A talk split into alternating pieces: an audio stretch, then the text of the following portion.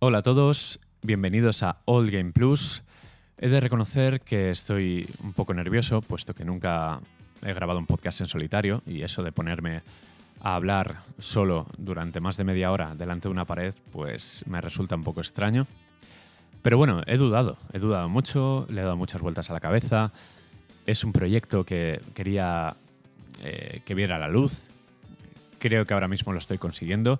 Y un gran empujón ha sido pues, el beneplácito de mis amigos y compañeros de New Game Plus. Así que les agradezco que me hayan dado el ok, el visto bueno, que me hayan animado a grabar esto. Pero antes de nada, eh, para daros un poco de contexto, pues eh, me voy a presentar. Voy a hablaros un poco de mí. Me llamo Pedro, aunque en redes sociales eh, soy comúnmente conocido como arroba muquita. vivo en Valencia actualmente y tengo 35 años. Para daros un poco de contexto, esto es un podcast retro, así situáis en qué época me muevo o me he movido. Y mi afición principal obviamente son los videojuegos, si no, no estaríamos aquí. ¿qué, deciros? Pues tenía intención de, trasladar un poco mis memorias, mi, nostalgia a la, radio o al podcast.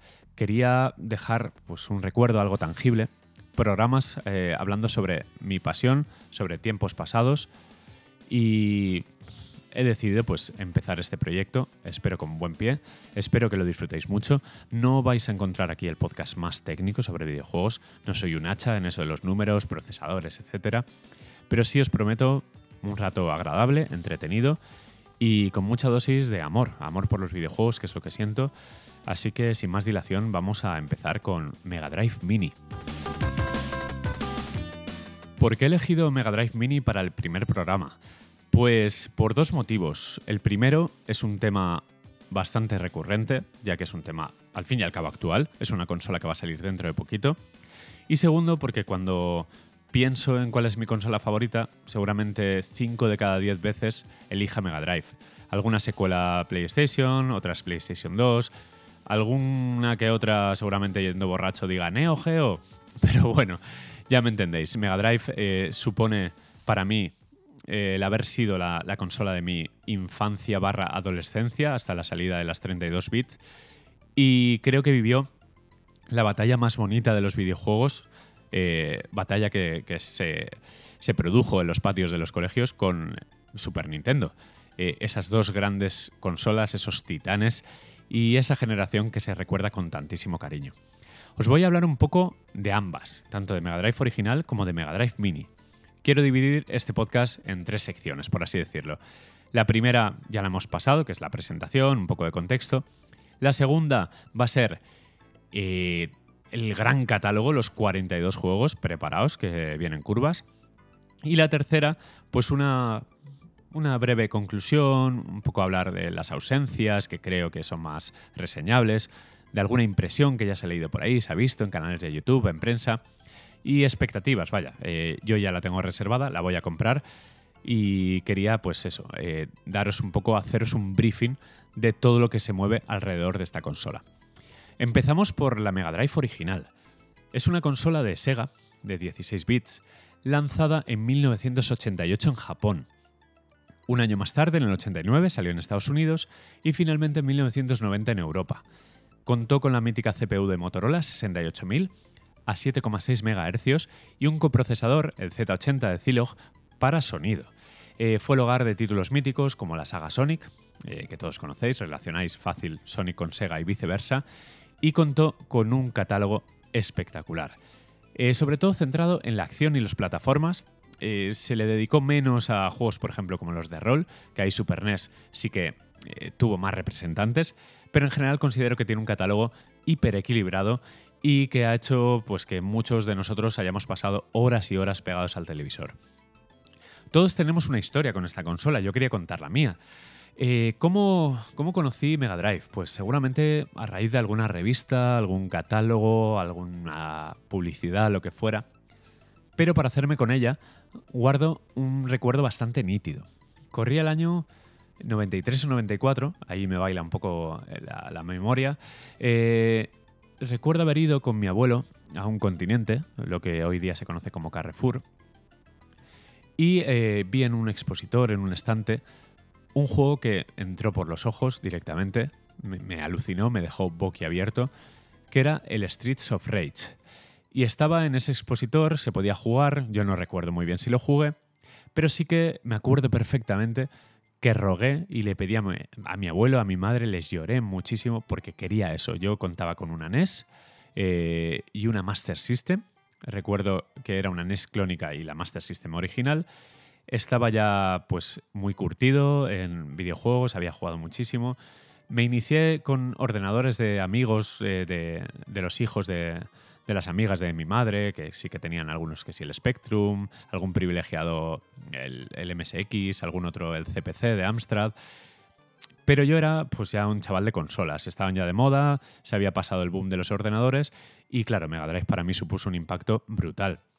La cuestión es que no sé cómo fue, pero esos reyes eh, se vino a mi casa el pack Mega Acción con un Mega Games 2 que incluía tres juegazos como eran Golden Axe, Street for Rage y The Revenge of Shinobi. Tres juegos que los devoré, aunque recuerdo que el único que no me pasé fue el Shinobi. Me, quedé, creo que en el final, un, tío que te pegaba con el pelo. Era un samurái así muy tocho, con el pelo rojo, que creo que te daba melenazos, tal cual. Que hacíamos la broma de, te da para el pelo, jeje.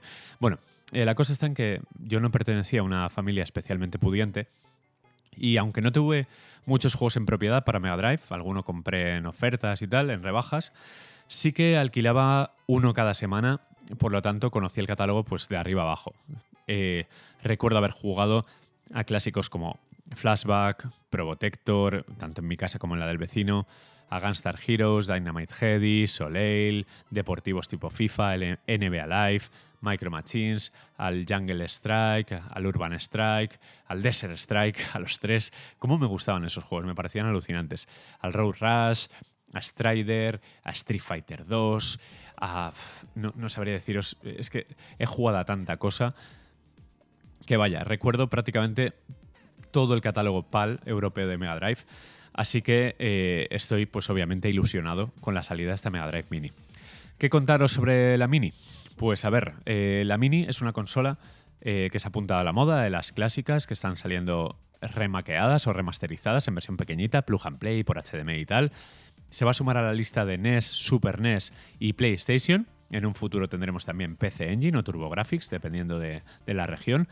Y a priori, esta Mini pinta como la mejor o la más completa hasta el momento. Es una consola un 55% más pequeña que la original, incluye dos mandos, estos sí son tamaño normal, tamaño real, a la escala de toda la vida, de tres botones, eso sí, no, no hemos tenido la suerte de, pillar los mandos de seis botones. Estos mandos tienen un cable de dos metros, lo cual se agradece, sobre todo pensando en que jugamos en televisores enormes, necesitamos algo de distancia. Eh, la caja también incluye pues, un cable HDMI y el cable de carga USB que hace las veces de cable de corriente lo podéis conectar a una fuente USB lo suficientemente potente o a un, a un adaptador de corriente. Un total de 40 más dos juegos, 40 anunciados o prometidos y dos bonus. Y disponible el 4 de octubre. Eh, se ha retrasado ligeramente respecto a la fecha original, que si no me equivoco era en septiembre. Y para terminar, y no menos importante, eh, ¿a cargo de quién corre la emulación? Pues corre a cargo de M2, un grupo de programación que ha remasterizado anteriormente ya títulos de Sega, como por ejemplo Gunstar Heroes para 3DS, que lo tengo, me encanta, está súper bien adaptado y que en definitiva estos tíos son muy cracks, son unos puristas, unos amantes de Sega, de los videojuegos clásicos, son de los pocos que quedan en la escena japonesa haciendo juegos activamente, eh, aparte de bueno, las míticas, Capcom, compañía y que si queréis saber un poco más de ellos, pues os recomiendo un documental del canal de YouTube My Life in Gaming, donde entrevistan a varios miembros de este equipo y donde se nota el por qué Sega los ha elegido para un combo totalmente bestial, como es Mega Drive y M2. Bueno, eh, apuntad, 4 de octubre, 76,99 euros, un precio que considero que está bastante bien. Más o menos la novedad de Play 4 y One se sitúa por esas cifras, 60-70 euros. Así que eh, para todos aquellos interesados, vamos con la gran sección de este podcast, que son los 42 juegos. Voy a beber agua y empezamos por uno que quizás os suene.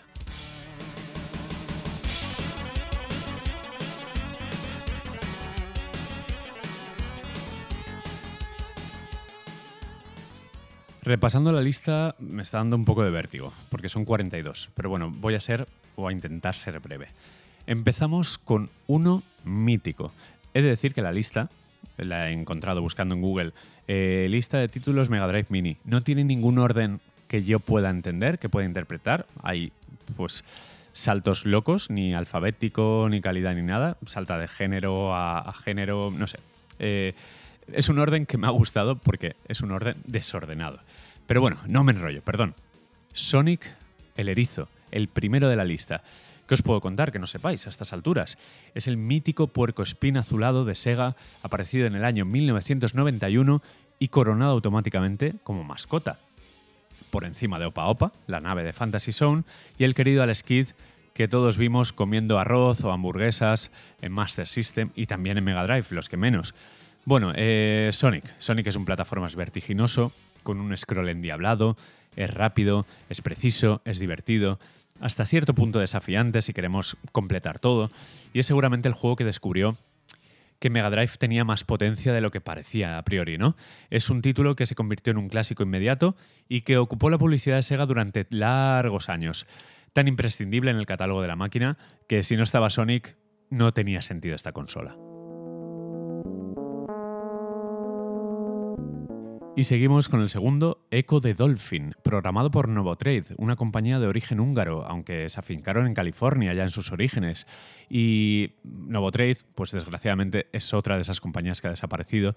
Mutó en su momento a Palusa Interactive a mediados de los 90, pero se les perdió la pista pues hace ya pues como una década o incluso más.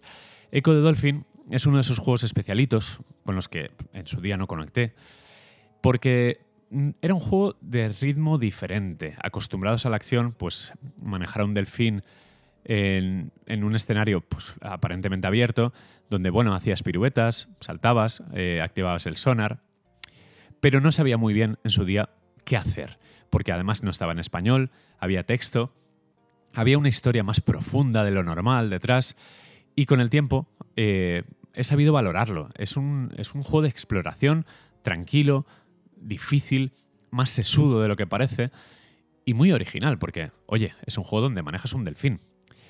Le tengo bastante cariño, aunque su inclusión, pues si no hubiera estado, no habría pasado absolutamente nada, pero entiendo el por qué está ahí. Es un símbolo, es un icono de Sega.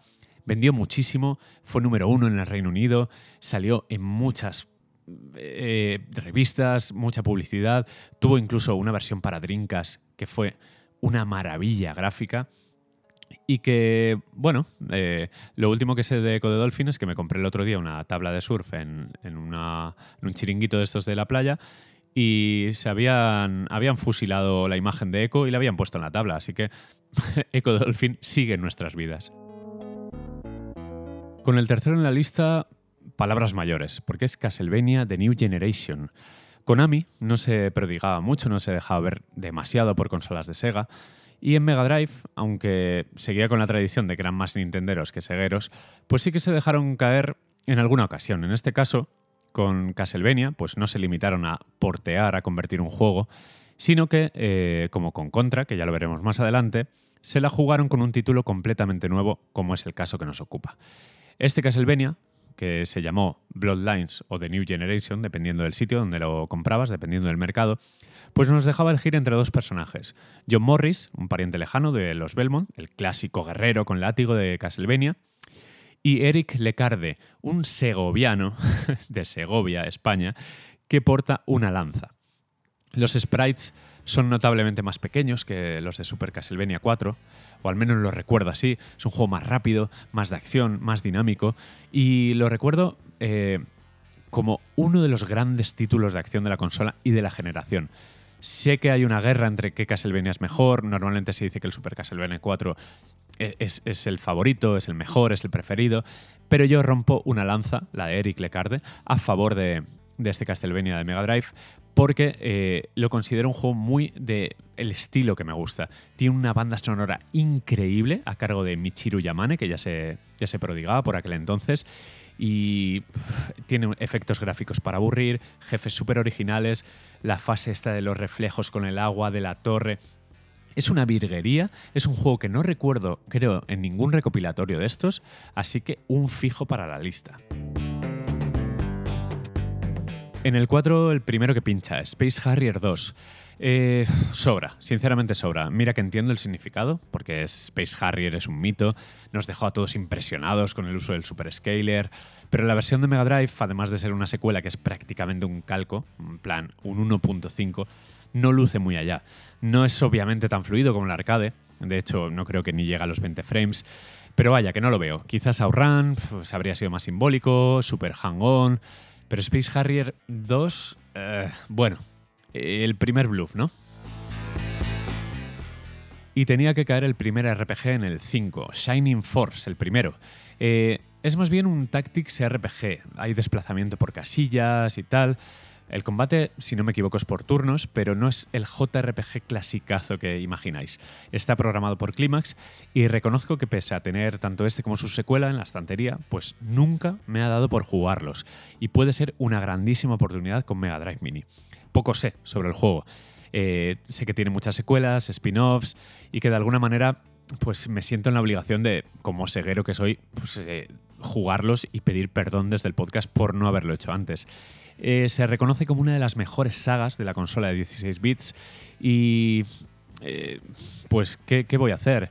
Si tengo que hacer un RPG, o sea, un especial de RPGs en algún momento en este podcast, pues tendré que traer a alguien que sepa de esto, ¿no? Ya tengo algún nombre en la cabeza. En el 6, Dr. Robotnik's Min Bin Machine. Este puzzle de Compile se trata ni más ni menos que de la versión occidental de Puyo Puyo, que seguramente os suene más. Tiene un nombre muy gracioso, desde luego. Los bins, o las fichitas, los frijoles de colores, judías, se deben unir coincidiendo al menos cuatro del mismo color para desaparecer y mandarle lastre al rival. Es de esos juegos que tienes como dos pantallas y juega la CPU y tú. Eh, no es un mal juego, para nada. Pero es de esos títulos que ya has visto en tantos recopilatorios y que como con Echo de Dolphin, pues lo miras y dices, mm, pues quizás había otra cosa, ¿no? En la lista. Pero como dije antes, pues en 42 títulos se debe colar alguno un poco rana y este al menos es un puzzle que le aporta bastante variedad. En el 7 tenemos un juego que me hace mucha gracia, Toe Jam and Earl.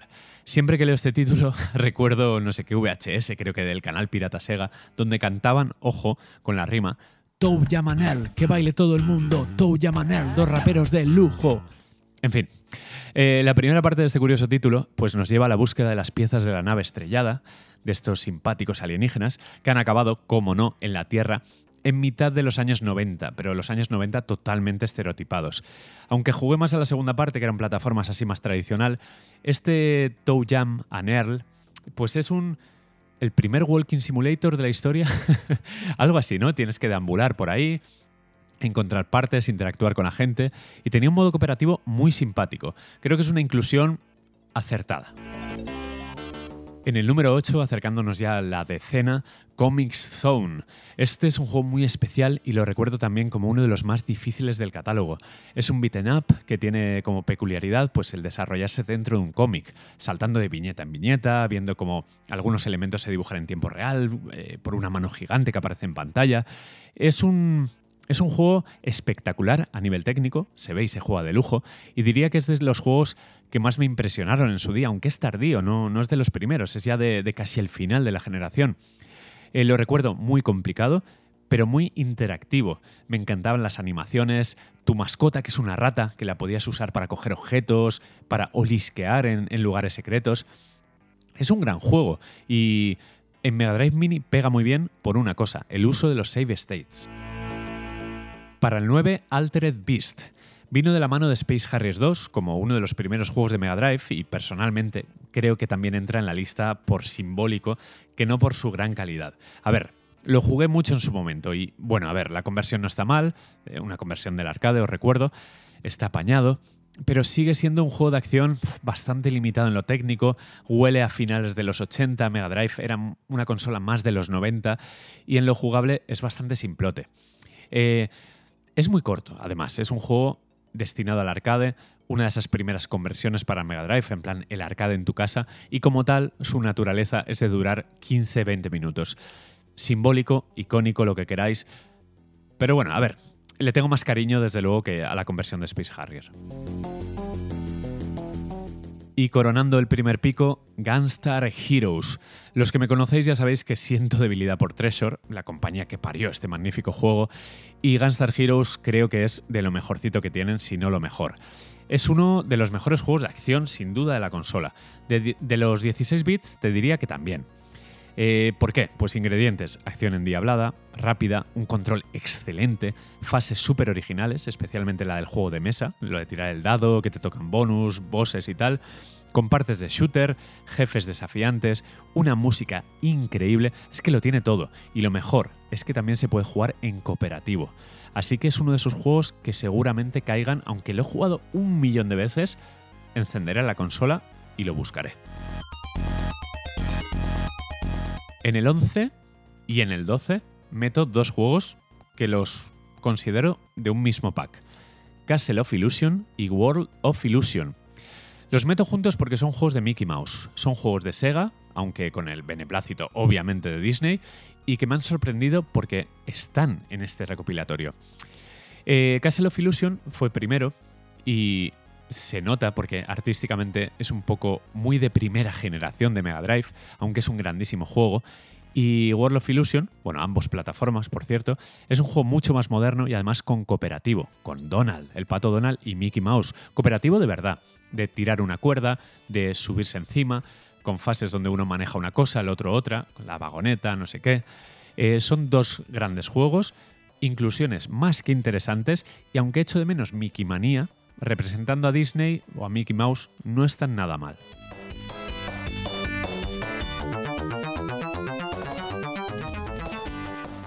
Para el 13, Thunder Force 3. Extraño, extraño porque han decidido incluir el tercero y no el cuarto, que seguramente sea el más simbólico.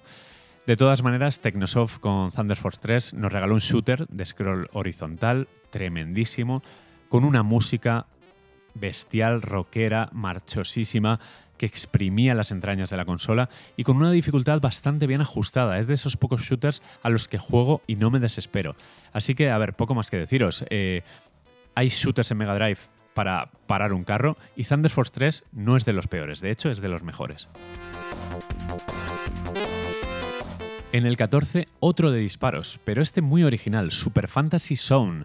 Es una especie de versión mejorada del Fantasy Zone original, pero esta vez se le encargó además a Sunsoft, que son famosos sobre todo por hacer bandas sonoras pero de locos. Para NES con Batman, para, para Mega Drive con este, también con Batman. Bueno, eh, aquí Opa Opa pues vuelve al scroll multidireccional característico de la saga. Te puedes mover para arriba, para abajo, izquierda, derecha. Y tampoco os puedo contar mucho más de él. Son juegos, o es una saga que me gusta verla. La he jugado muy poco, pero me parece tan colorida y tan original que bienvenido sea. En el 15, otro de los grandes, Shinobi 3. Para mí el mejor, el mejor Shinobi de todos. Y mira que, que el Revenge es muy bueno, y a muchos les encanta, pero para mí este Shinobi 3 es tanto superior a este Revenge como al arcade. Destacaría sobre todo el tamaño y diseño de los sprites. ¿Cómo mola el Ninja Joe? Aquí se ve de lujo. Me encanta el scroll loco de las fases, de algunas fases, la del caballo, la, tabla de surf motorizada. Me encanta la música, e, el tema ese que se llama Whirlwind o algo así, que es una locura. Eh, creo que es un juego prácticamente perfecto, con una dificultad súper bien medida, jefes enormes, la cara esa sin piel, con el cerebro, no sé qué. Eh, lo gocé en su día muchísimo y si no lo conocéis, es uno de esos juegos de acción, eh, en 2D, obviamente, que mejor han envejecido. Lo jugué hace relativamente poco y de hecho eh, Mega Drive Mini también será de los primeros. En el número 16, Increscendo, Streets of Rage 2.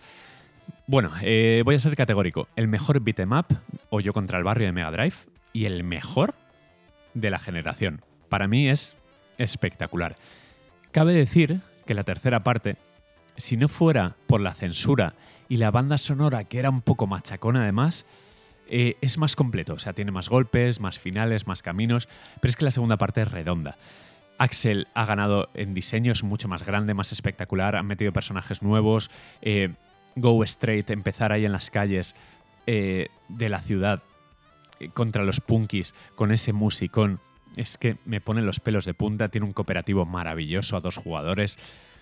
Creo que es de los juegos, de los buque insignia de, de la consola y que no hubiera estado aquí habría sido un pecado, habría sido para decirle a Sega que no, que no pasamos por el aro, pero está, así que a disfrutarlo. Y en el 17, Earthworm Jim, el gusano de tierra favorito de todos, eh, el juego de David Perry que marcó porque fue uno de esos plataformas de acción hiper bien animados, como acostumbraba el bueno de Perry. Después de Aladdin, pues no esperábamos otra cosa inferior, y desde luego este juego no lo fue. Es un juego de acción hiper original, como la mayoría de su catálogo. Desde que estaba en Virgin hasta que se fue, hasta que fundó Shiny, siempre lo bordó con una imaginación bestial, desbordaba por todas partes, era una risa de juego y como videojuego puro, como juego de acción, aparte de que era muy bonito, muy original y estaba muy bien animado, pues era un juego muy divertido, eh, con un montón de armas, algunas súper originales, un gran sentido del humor. Recordad la el balancín este con la, nevera y la vaca, que tenías que cortarlo para que cayera y la vaca se iba por ahí a tomar viento. Un juego largo, complicadete, eh, con una, un gran carisma. Una elección estupenda, no me lo esperaba y de hecho, a falta de la versión de Mega CD, que tenía una música genial, creo que este Earthworm Jim para Mega Drive eh, ha sido el mejor de todos, por encima incluso para mí de su secuela. Y mucho tardaba en aparecer en el 18 Sonic 2.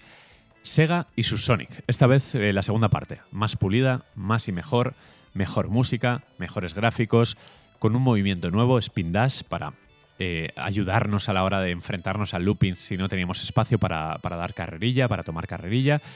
Un personaje nuevo, Tails, pseudo jugable cuando conectabas un segundo mando, porque enseguida te perdías por la velocidad de Sonic, y jugable en un modo a dobles, con carreras a pantalla partida, que ahora que tenemos teles gigantes, pues seguramente se disfrute mucho más que antes. Un más y mejor de libro es que no se puede añadir mucho más. El 19 para Probotector.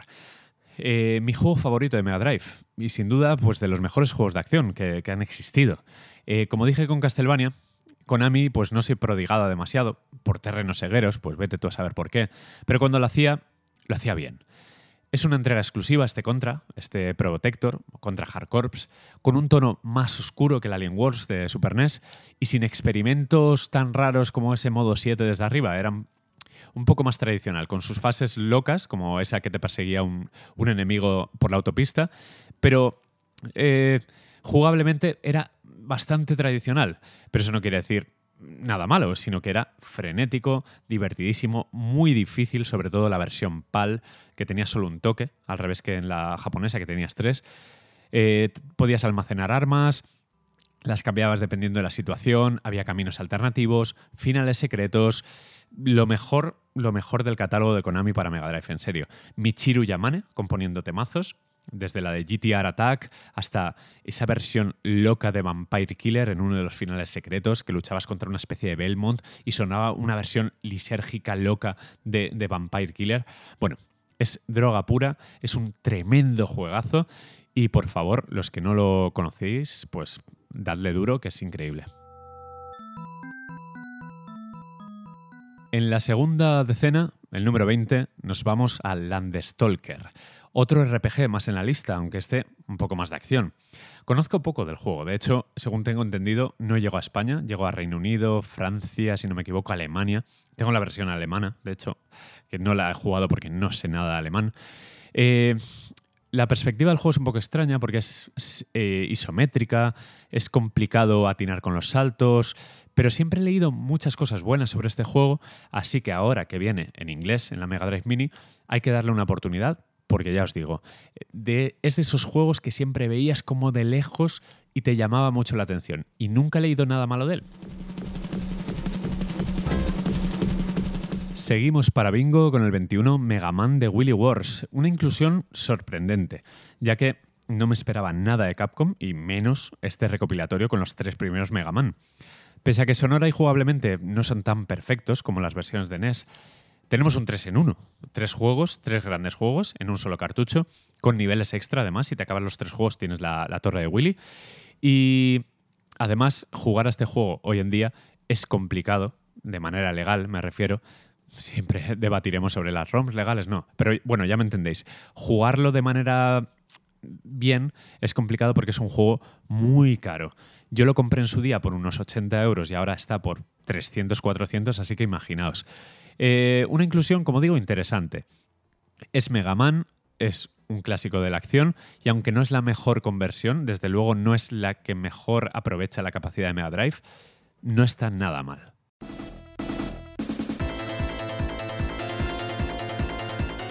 Seguimos con el ciclo Capcom con el 22 Street Fighter 2 Special Champion Edition. Para mí una elección cuestionable, y os digo por qué. No por la calidad del juego, que es una adaptación más que decente del clásico de lucha, sino que lo que más me fastidia es que en Japón la consola viene con el mando de seis botones y aquí en Europa, en España, pues con el de tres botones jugar a Street Fighter no es lo más cómodo del mundo, porque tenemos puño débil, medio y fuerte, igual con la patada, o sea, seis botones. Con el de tres, ¿cómo lo hacemos? Dándole al start para cambiar eh, entre puños y patadas. Es un poco incómodo. A ver, yo en su día lo jugué así súper bien, me lo pasaba, eh, disfrutaba mogollón con amigos, pero ahora que después de tantos años tenemos Street Fighter a patadas, eh, pues jugarlo con el de tres botones, que era una limitación un poco comprensible para la época, que pase ahora... a ver, que se venden sueldos también los mandos de seis botones, pero un juego que precisamente los usa, que lo metas ahí en el recopilatorio es un poco como eh, meter el dedo en la llaga. 23. Goals and Ghost, eh, la racha de Capcom. A lo mejor la lista esta está ordenada por Capcom en medio y el resto por ahí, ¿no? bueno, eh, ¿qué contaros? Es un clásico de arcade, poco que añadir, ¿no? Todo un reto para los menos hábiles, aunque cabe decir que la versión de Mega Drive es un poquito más fácil que el arcade. Es una buena conversión, eh, muy precisa en el control, buenos gráficos, la música clásica de Ghosts and Ghosts que todos conocéis y eh, hay que darle. O sea, es, de esos juegos que siempre entran porque es un arcade muy bien medido, muy emocionante a la hora de jugarlo porque tienes que concentrarte mucho y cuando te salen las cosas bien es muy satisfactorio. Así que pa'lante. En el 24 tenemos a Alex Kidd en el Castillo Encantado. Eh, este Alex Kidd se une al club de decisiones extrañas porque, aunque vale que muchos adoramos el Alex Kidd por el Miracle World para Master System, las entregas de Mega Drive, pues, no lo sé, pasaron un poco sin pena ni gloria, ¿no? Ya se había, se había pasado ya de moda Alex Kidd. Supongo que Sega, falta de licencias, que no ha podido comprar, pues por motivos que sean, pues tenía en la recámara al Skid y como no sobra tampoco, porque al final son cuarenta y pico juegos, hay de todo, pues han metido este plataformas, que luce bien. En vídeos lo he visto guay. Eh, nunca he jugado, así que eh, aunque no sea a priori a bote pronto de los mejores, pues es una buena oportunidad para jugarlo.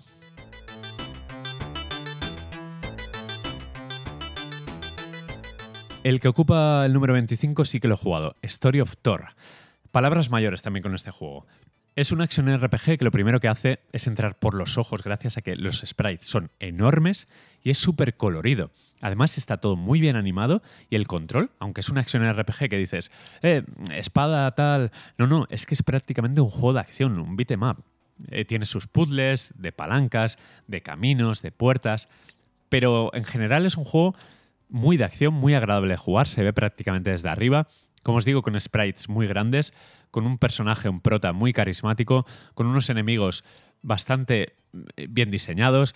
Eh, un juego que además se diluyó con el paso del tiempo, tuvo secuela para Saturn, pero que a mí, siempre que he hablado de Mega Drive, de juegos de rol, siempre digo Soleil y Story of Thor. Y agradezco mucho que esté este, además en español, que por cierto salió en español aquí en nuestro país. En el 26 tenemos uno que ya he hablado de él, Golden Axe, el que vino en ese Mega Games 2, en el pack de acción que me compré. Eh, es un clasicazo puro, un beat'em up emblemático que tuvo una gran conversión eh, para Mega Drive, ya que viene un arcade con contenido extra, una fase, un boss final. Me encantaba patear a los enanos en las fases de bonus para que te dieran pócimas y con esas pócimas pues hacías especiales. Eh, estoy deseando jugarlo con amigos porque es, muy divertido. Es un juego que ha envejecido bastante bien. Subirnos en, en, los bichos estos que podías cabalgar y podías pegar con ellos, coletazos o con los dragoncitos, con el fuego. Es un, es un clásico que ha envejecido, creo que mejor que Altered Beast o Space Harrier, al menos la conversión de Mega Drive, y que, mm, pese a que sea de los más antiguos, de los más clásicos, eh, creo que va a ser de los primeros que juegue. En el 27, un juego que no he jugado, Fantasy Star 4, The End of the Millennium. Eh, siempre se me ha resistido. Y no digo el hecho de ponerme a jugarlo, porque estaba en inglés, de pequeño no dominaba el idioma, eh, sino de conseguir una copia original. Se distribuyó, no sé si mal, pero no vi muchas copias, es un juego tardío. Y ahora conseguirlo, pues eh, supone preparar más de 100 euros para, para hacerte con uno, así que descartado. Pero Mega Drive Mini lo incluye y siempre se ha hablado muy bien de él, del mejor Fantasy Star, de un juego, un RPG ya más clásico, redondo, impecable. Eh, además, mucho mejor gráficamente que sus eh, predecesores. Así que eh, a darle duro. mi única experiencia con Fantasy Star, vais a ver la risa, es con el online de Drinkas, que no tiene nada, nada que ver con este. El siguiente es un bluff, el 28, Sonic Spinball. bueno, Sega siendo muy Sega, ¿eh? Porque se han pasado de severos. Es decir, a ver, es Sonic metido en escenarios que simulan un pinball gigante. Está programado por el Sega Technical Institute, es decir, Sega América, y eso para un Sonic, pues es raro, cuanto menos. Está dirigido a un público más occidental eh, y más en la línea de el malote que juega al pinball, ¿no? Un poco más ese rollo más adulto, al menos en la época. A mí no me la colaron. Yo veía fotos, bombardeos en los VHS, iba muy rápido en los vídeos, luego la realidad es que es un juego bastante lentorro. Creo que, sin embargo, no es tan horrible como se dice, o al menos lo que he jugado no me ha parecido tan, tan malo, pero ni es un buen Sonic, ni es un buen pinball, y para meter ese Sonic, ya que no puedes meter a lo mejor por licencias de música el 3, pues méteme Sonic 3D, yo qué sé.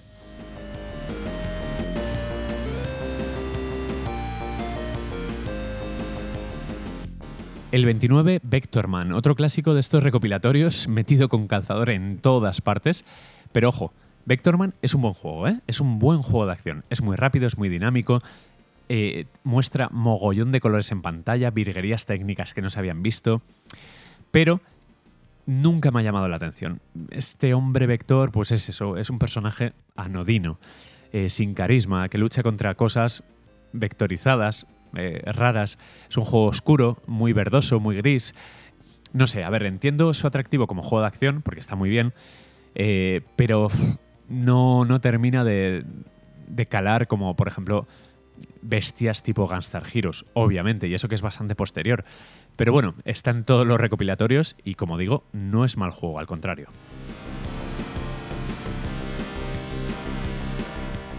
En el 30 queda menos. Wonderboy y Monster World. Eh, a la saga Wonderboy, pues nunca le he seguido la pista. Jugué al primero, al, que es muy parecido al Adventure Island de, NES. Pero al resto, he jugado los remakes. Ahora que hicieron un remaster, que estaba muy chulo, y al otro, que era un juego, una entrega totalmente nueva. Eh, sé que no es un plataformas como el Wonderboy original, sino que es más bien una aventura con tintes roleros, con transformaciones, tal pero no lo he jugado en la vida, solo en esta remasterización que ni siquiera eh, corresponde a este Wonder Boy y Monster World, sino que es, creo que es el Monster Land de, Master System. Bueno, no lo tengo muy claro, seguramente la haya liado con nombres, pero la cuestión es que mm, lo tengo, lo tengo y no lo he jugado, así que eh, shame, shame on me. Pero como digo con otros juegos, sale para Mega Drive Mini, no es mal juego, o al menos eso tengo entendido, así que bienvenido. Nos vamos eh, al último tramo con el 31, Tetris. Un extra que nadie se esperaba, este es de los del más 2, 40 más 2, pues estos están a la derecha, entre los extraordinarios. Un eh, juego que, bueno, muchos os preguntaréis, ¿qué tiene de especial, no? Si lo he jugado en el reloj, en el móvil, en todos los lados, lo he jugado en maquinitas de esas piratas pequeñitas, esas Game Boys que no eran Game Boys. Bueno, pues que Sega sacó tan pocas unidades, tuvo que retirarlo, que este Tetris, pues hoy en día es uno de los juegos no más caros del catálogo, sino de toda la historia de cualquier catálogo. Es, de hecho, eh, uno de esos juegos que cuenta con leyenda propia.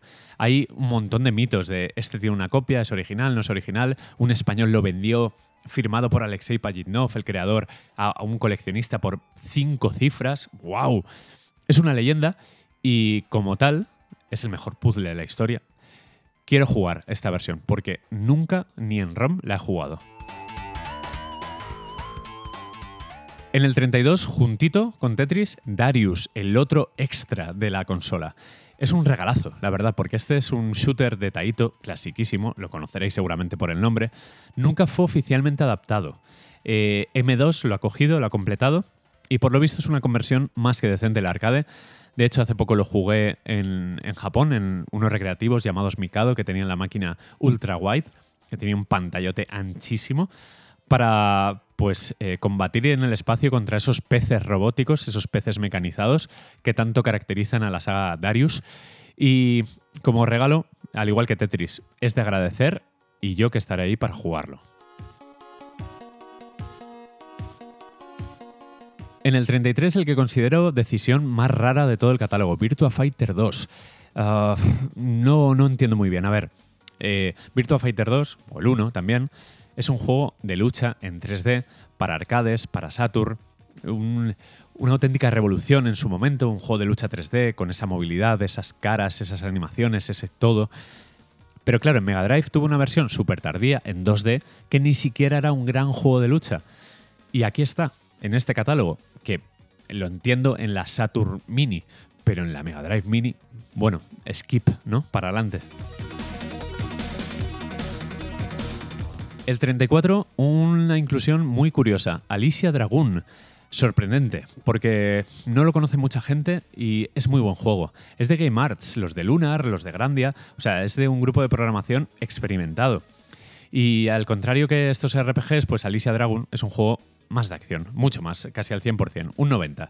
Porque sí que tiene una parte de RPG muy pequeñita. Vas acompañado siempre de un dragón, que es de varias clases. Algunos tiran boomerangs, otros otra cosa.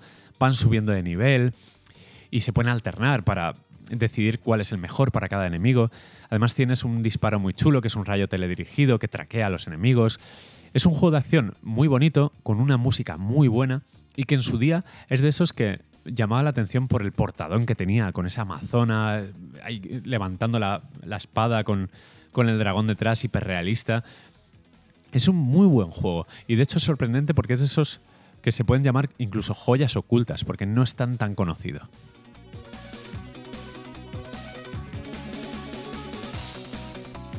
En el 35, sorpresa, Monster World 4. Vale, eh, ya os he dicho que no conozco Monster World, eh, ni, los Wonder Boy modernos, por así decirlo.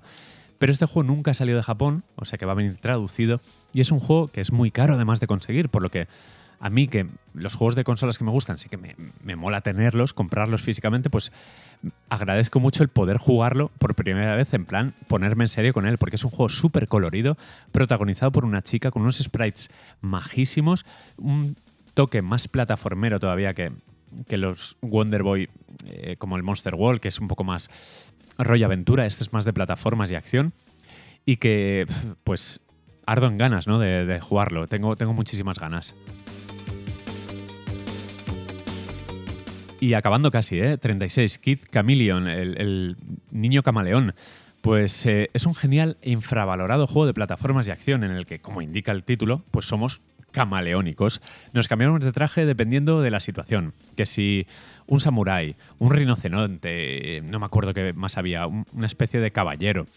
Siempre me fascinó que, pese a no destacar en su apartado gráfico, era bastante feote. Creo que estaba programado también por el Sega Technical Institute, por Sega América. Tenía más profundidad que muchos juegos del género. Era, era difícil, me recordaba a juegos de Amiga, plataformas clásicos como James Bond. Era de ese rollito, un poco más occidental de lo normal para el catálogo. Claro, estaba hecho por Sega América. Pero bueno, A ver si con Save States pues la cosa mejora y, me lo puedo pasar porque era, era complicadete. Y creo que es una inclusión muy interesante. Además, la portada siempre me encantó. El chaval con el monopatín y todos los disfraces detrás. Una inclusión de chapó, ¿eh? O sea, me gusta. En el 37, primer juego de EA, primero y único, y además de un género raro, las motos, Road Rush 2. De los pocos juegos del catálogo que se salen un poco del patrón acción, RPG, plataformas, para meternos de lleno en carreras ilegales con motos. Una gran y olvidada saga de Electronic Arts, ¿eh? que a mi parecer ya tocó techo con el 3D de Play 1 y ahí se acabó. El de 3DO estaba muy bien y los de Mega Drive, pues no estaban mal, sobre todo el segundo.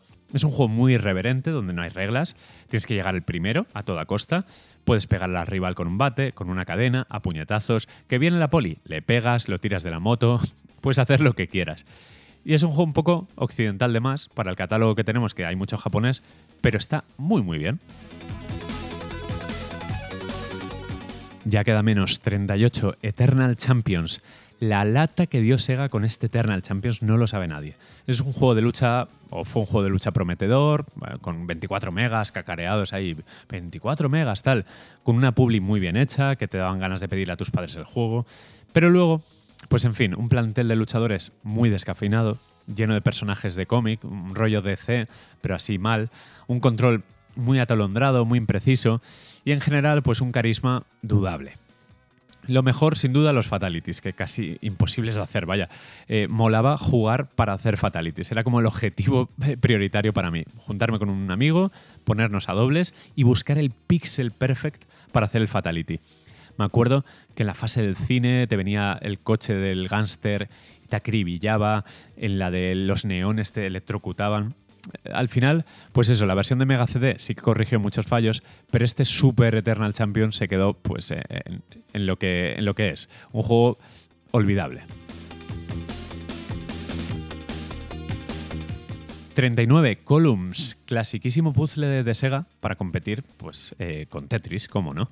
Es un juego que jugaba más mi madre que yo, curiosamente, pero que tenía algo embriagador y no sé si era la música, la estética o sus mecánicas simplotas, en plan juntar tres colores, la ficha esa diamante que contagiaba todos los colores y rompías media pantalla.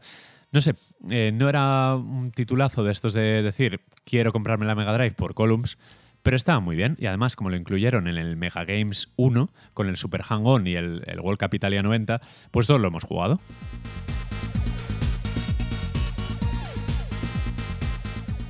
En el 40, Dynamite Heady, y ya casi terminando. Otra de las joyazas de Treasure para Mega Drive, un juego de acción plataformero que define a la perfección lo que es Treasure. Irreverente, original y precisa.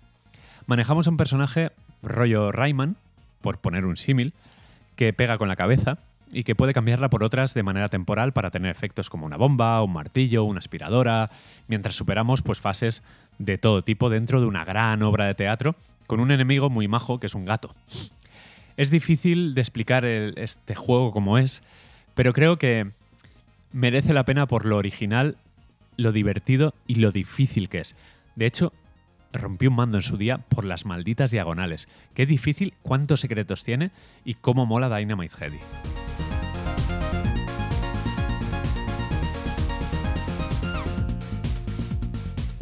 41 Strider, otra joya de Capcom salida directamente de los arcades con una conversión más que digna.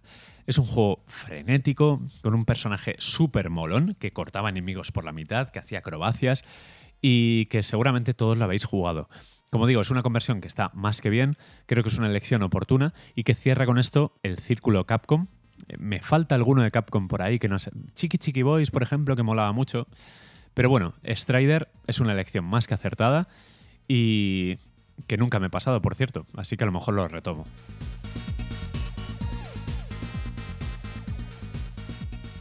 Y c'est fini, ¿no? Eh, terminamos con el 42, Light Crusader, ojo a mi francés, ¿eh? ¿eh? Otro de Treasure, esta vez un RPG de acción en perspectiva isométrica, más que curioso el juego, eh, con unos puzzles basados en palancas, mover plataformas, un sentido del humor bastante acusado pese a ser sorprendentemente occidental en estética. No parece desde luego de Treasure. En su día me costó mogollón avanzar los primeros 10 minutos porque tenías que arrastrar una lápida en el cementerio y no sabía lo que hacer, pero a partir de ahí lo devoré. Es un juego creo que infravalorado. Os va a gustar mucho más de, lo que parece a simple vista, porque es un juego bastante feote. Pero está muy muy bien. Recuerdo además el enemigo final con todas las gemas, que era una especie de demonio Shiva, con muchos brazos. No sé, me, lo acabé, pues diría que en una tarde. O sea que a lo mejor le metí 10 horas seguidas.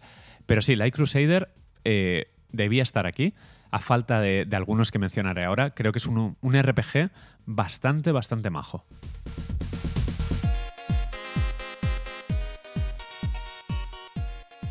Y después de este super bloque, que espero que no se os haya hecho muy pesado, eh, vamos con las conclusiones para cerrar el, programa. Ausencias. Pues sobre todo Sonic 3 para completar el círculo y, ¿por qué no, Sonic y Knuckles? Entiendo el, problema con las licencias, ese rumor, esa leyenda de los temas compuestos por alguien que trabajaba con Michael Jackson o él mismo en persona. Pero echo de menos también, habiendo juegos de Konami, Rocket Knight Adventures, o Sparster, el segundo, Soleil, Micro Machines, Virtua Racing y su chip SVP por el tema de emular algo guay, juegos deportivos tipo FIFA, el Chiqui Chiqui Boys que, o Mega Twins, del que os he hablado, eh, Mega Turrican. Faltan juegos. Alien Soldier, por ejemplo, en la versión europea entraba muy bien. Es un juego que ha estado casi siempre en todos los recopilatorios. Pero en general creo que es un catálogo bastante equilibrado. lo veo bastante bien con cosas que cantan, que chirrían, pero otras que no me esperaba, como los juegos de Mickey, Probotector, Contra. Eh, bueno, en fin, estoy contento. ¿Y qué decir de las primeras impresiones, reviews que se leen por ahí? Pues a ver, en general, gente muy contenta. Eh, decían al principio que había un pequeño retraso en el sonido, en algunos juegos, notable sobre todo en Strider. Vale que la consola viene un poco pobre en cuanto a filtros, solo vienen unas scanlines así un poco oscuras de más, puedes elegir entre 4 tercios, 16-9 y tal. Viene un poco pobre en cuanto a eso. La presentación está guay porque el menú es muy bueno. La música del menú está compuesta por Yuzo Koshiro y es una especie de medley de, varios títulos. Pero las reviews, las primeras, pues muy contentos. Eh, la, ponen como una mini bien, al nivel de Super NES, al nivel de NES. Eh, mucho mejor que PlayStation Mini, que fue bastante bluff. O sea que yo estoy esperanzado, la tengo reservada, mi reserva la mantengo. Eh, tengo muchas ganas de probarla, porque tiene además una cosa muy buena, y es que puedes cambiar el idioma de la consola, y si la pones en japonés, en, estadounidense, en inglés, pues puedes jugar con las portadas y las versiones de títulos de esa región. Por lo tanto, eh, para jugar a Contra, que se me hace muy difícil, pongo en japonés, que tienes tres toques. Que quiero escuchar o que no quiero censura en X juego, pues, por ejemplo, en Contra, pues pongo esa versión. La verdad es que es un detalle eh, que se agradece bastante. Y para terminar, pues eso, recomendaros encarecidamente que juguéis a Mega Drive, porque es obligado para comprender la historia de los videojuegos. Fue una consola que marcó una época. Eh, principios y mediados de los 90 se compartían entre Mega Drive, Super NES, Neo Geo y recreativas. Y Mega Drive pues dio mucha caña y fue una consola a la que muchos pues le tenemos un cariño especial. Bueno, eh, termina el programa. Espero que os haya gustado este primer episodio de Old Game Plus. Ojo, eh, tengo ya eh, redes sociales. Tengo Twitter, arroba oldgplus, como el de New pero cambiando la palabrita. os veo por ahí. hablaremos, traeré invitados. Ah, tengo ya dos programas más escritos, o sea que esto, esto de momento sigue. espero que siga por mucho tiempo encantado de que me escuchéis. Eh, y nada, chicos, que nos eh, escuchamos. Bueno, eh, ya os lo diré por Twitter, haré un poco de promo, pero voy a estar en Cuonda y me podréis escuchar pues, en iTunes, en Spotify y en todos esos programas de podcast que, absorben contenido directamente de Cuonda. Un placer, nos vemos o nos escuchamos. Chao.